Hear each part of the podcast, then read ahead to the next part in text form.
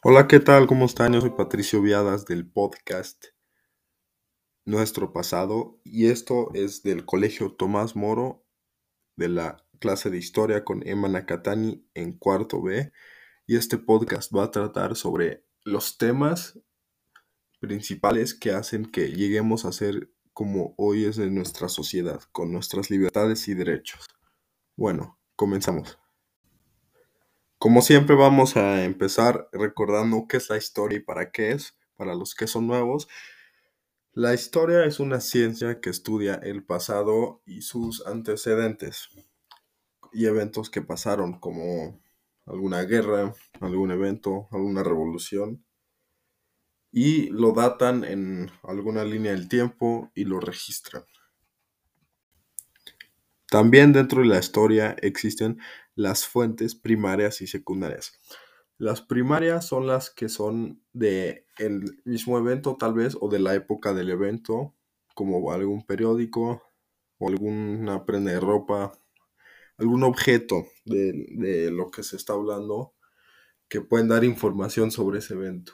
O los secundarios que son como a partir de esos objetos o de algunas cosas creados en documentos, noticias y de ahí agarrada la información.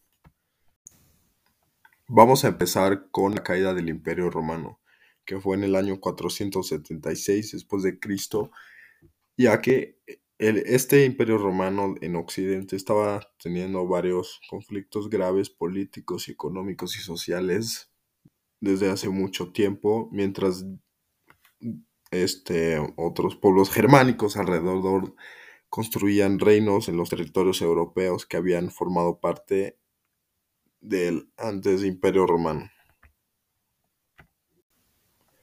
Después de la caída del Imperio Romano, la Iglesia empezó a tomar mucho poder, ya que alrededor de Europa con los bárbaros, el cristianismo empezó a tomar mucha fe y eso empezó a cambiar mucho el idealismo de las personas. Después de la caída del Imperio Romano en el año 476, en ese mismo año empieza la nueva etapa de la historia que justo fue gracias a eso. Y esta es la Edad Media, que duró del año 476 a 1492 y tuvo varios eventos dentro de esta. Como primero, se divide en dos etapas, en la Alta Edad Media y la Baja Edad Media. En la Alta Edad Media pasó varios eventos y como protagonistas hubo los reinos bárbaros, el imperio bizantino y el islam. Y en la Baja Edad Media hubo el, feudalismo, el arte gótico, el gran cisma, cruzadas, peste negra y otras. Ahorita mismo les vamos a explicar. Vamos a empezar con la Alta Edad Media, que es una etapa que empieza en el siglo B y termina en el siglo X que los principales protagonistas de esta etapa es el Imperio Romano de Oriente, el Imperio Bárbaro, el Imperio Bizantino y el Islam.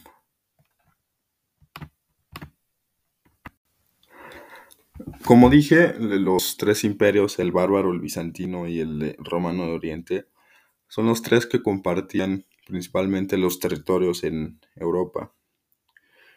También estos, reinos se enfrentaron en guerras para arrebatarle sus tierras entre sí, entre el imperio bizantino y el califato, que es el Islam. Y así hubo varios años de conflicto armado. Esta etapa de la Edad Media duró del año 476 hasta el año 1000. Y después de eso comienza la Baja Edad Media. En la Baja Edad Media hubo varios eventos que marcaron igual la historia a cómo llegamos a ser hoy, pero antes, ¿cómo llegó a ser la Baja Edad Media? La Baja Edad Media empezó gracias a que en la Alta Edad Media, con los conflictos entre los musulmanes, el Imperio Bizantino, el Romano Oriente y los bárbaros y germánicos, pues lo se logró eliminar al imperio bizantino, a los musulmanes se los removieron casi completamente de Europa y se establecieron más límites, o sea, fronteras entre los otros.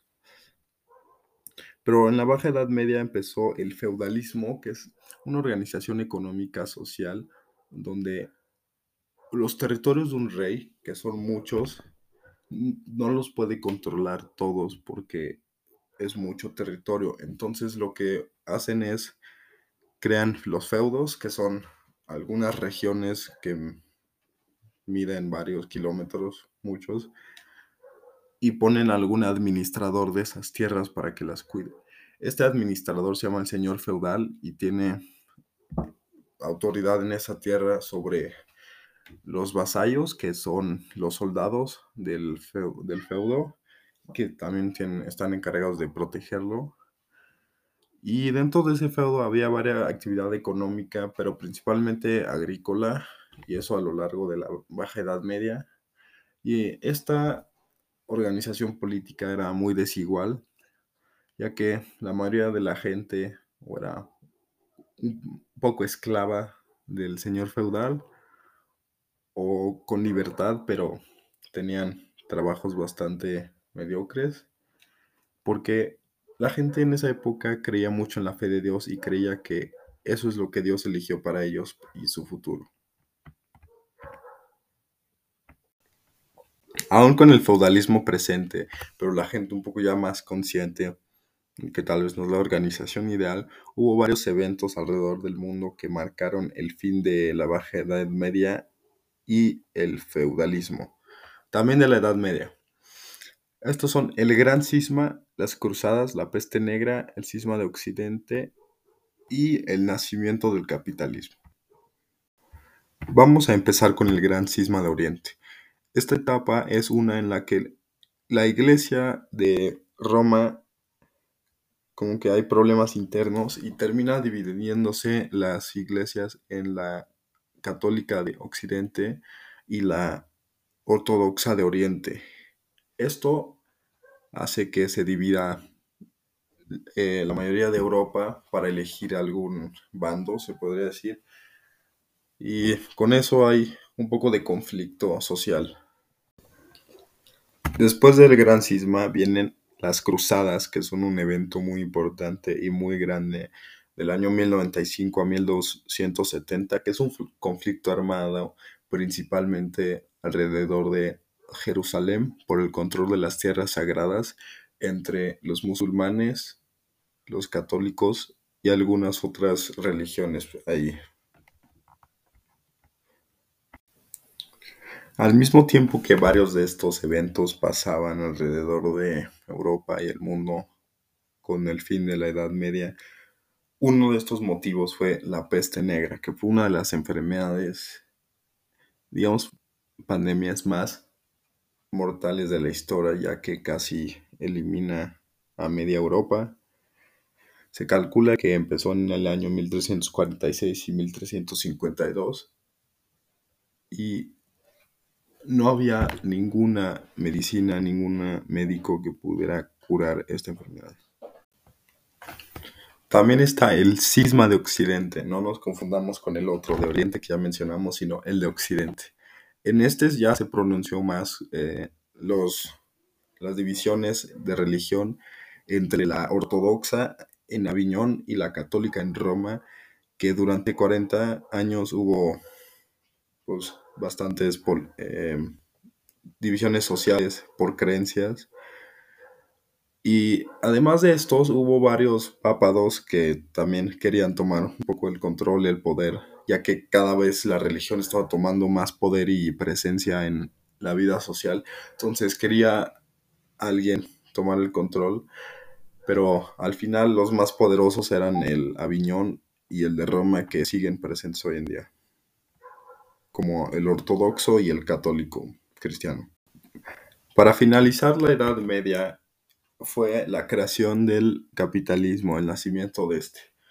El capitalismo es un sistema económico político que consiste en las personas que tengan más capital son las que tal vez puedan tener más beneficios ya que tengan más presencia dentro de la política gracias al comercio y así. Esto es algo que empezó a nacer con la gente de los feudos que empezó a ver formas de mejorar su vida. Y después de todos esos eventos, así es como empieza la Edad Moderna en el año 1453 con los descubrimientos de América. Estos fueron gracias a Cristóbal Colón con embarcaciones del Reino de España. Y estos descubrimientos geográficos fortalecieron muchísimo a reinos como el inglés, el francés, el español y el portugués, ya que son los países que tuvieron más colonias en América y por eso los hizo de los más poderosos en esa época. Además de los descubrimientos geográficos, hubo bastantes eventos en la Edad Moderna que fueron importantes, como el humanismo y el renacimiento, que estas son ideas que nacieron, que la gente empezó a darse cuenta que la fe de Dios no es algo que los va a ayudar a evolucionar como especie. Entonces empezaron a enfocarse más en las investigaciones científicas para el avance en la medicina y eso mejoró mucho la sociedad en avances tecnológicos, como la imprenta, que esto permitió que se transmitieran más fácil muchos mensajes, imágenes, libros con, en diferentes idiomas, ya que antes la gente las tenía que hacer a mano y era muy difícil encontrar cosas en tu idioma. También estuvo la reforma luteraria, que era que Martín Lutero, un monje, estaba en desacuerdo en cómo se estaba llevando a cabo la iglesia, entonces propuso una reforma en la que bastantes personas la apoyaron y a esto la iglesia católica puso la contrarreforma que básicamente fue intentar educar a, los jóvenes, intentar persuadirlos a que esa reforma luteraria no era en realidad tan buena. Y esto creó las guerras de religión que duró algunos años y fueron bastante sangrientas. Con esto también llegó la revolución científica en el que hubo bastantes avances científicos. También estuvo la ilustración, que fue una idea eh, un poco religiosa, diferente a la que tenían en otras partes, y esta tenía un poco más con la libertad. Muchas de las 13 colonias inglesas y de las colonias en, en, en América tomaron este ejemplo y lo usaron como estandarte para la independencia. Y así es como bastantes colonias de América se empezaron a independizar. Y después de todos esos eventos, así es como empieza la Edad Moderna en el año 1453 con los descubrimientos de América. Estos fueron gracias a Cristóbal Colón con embarcaciones del Reino de España.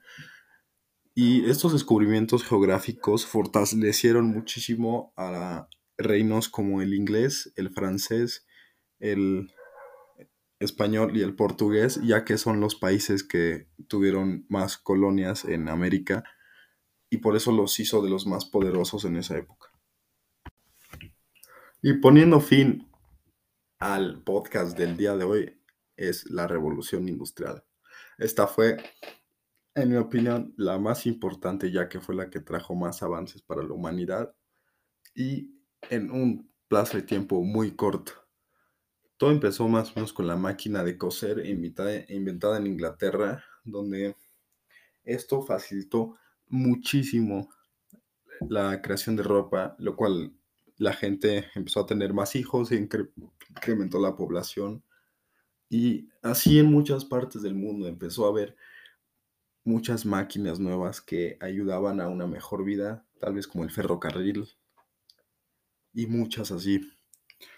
Pero la mayoría de los inventos ya empezaron a tomar más importancia en Estados Unidos. Ahí es donde Estados Unidos empezó a, en verdad a ser una de las potencias económicas más importantes, eh, que empezó a tomar mucha presencia.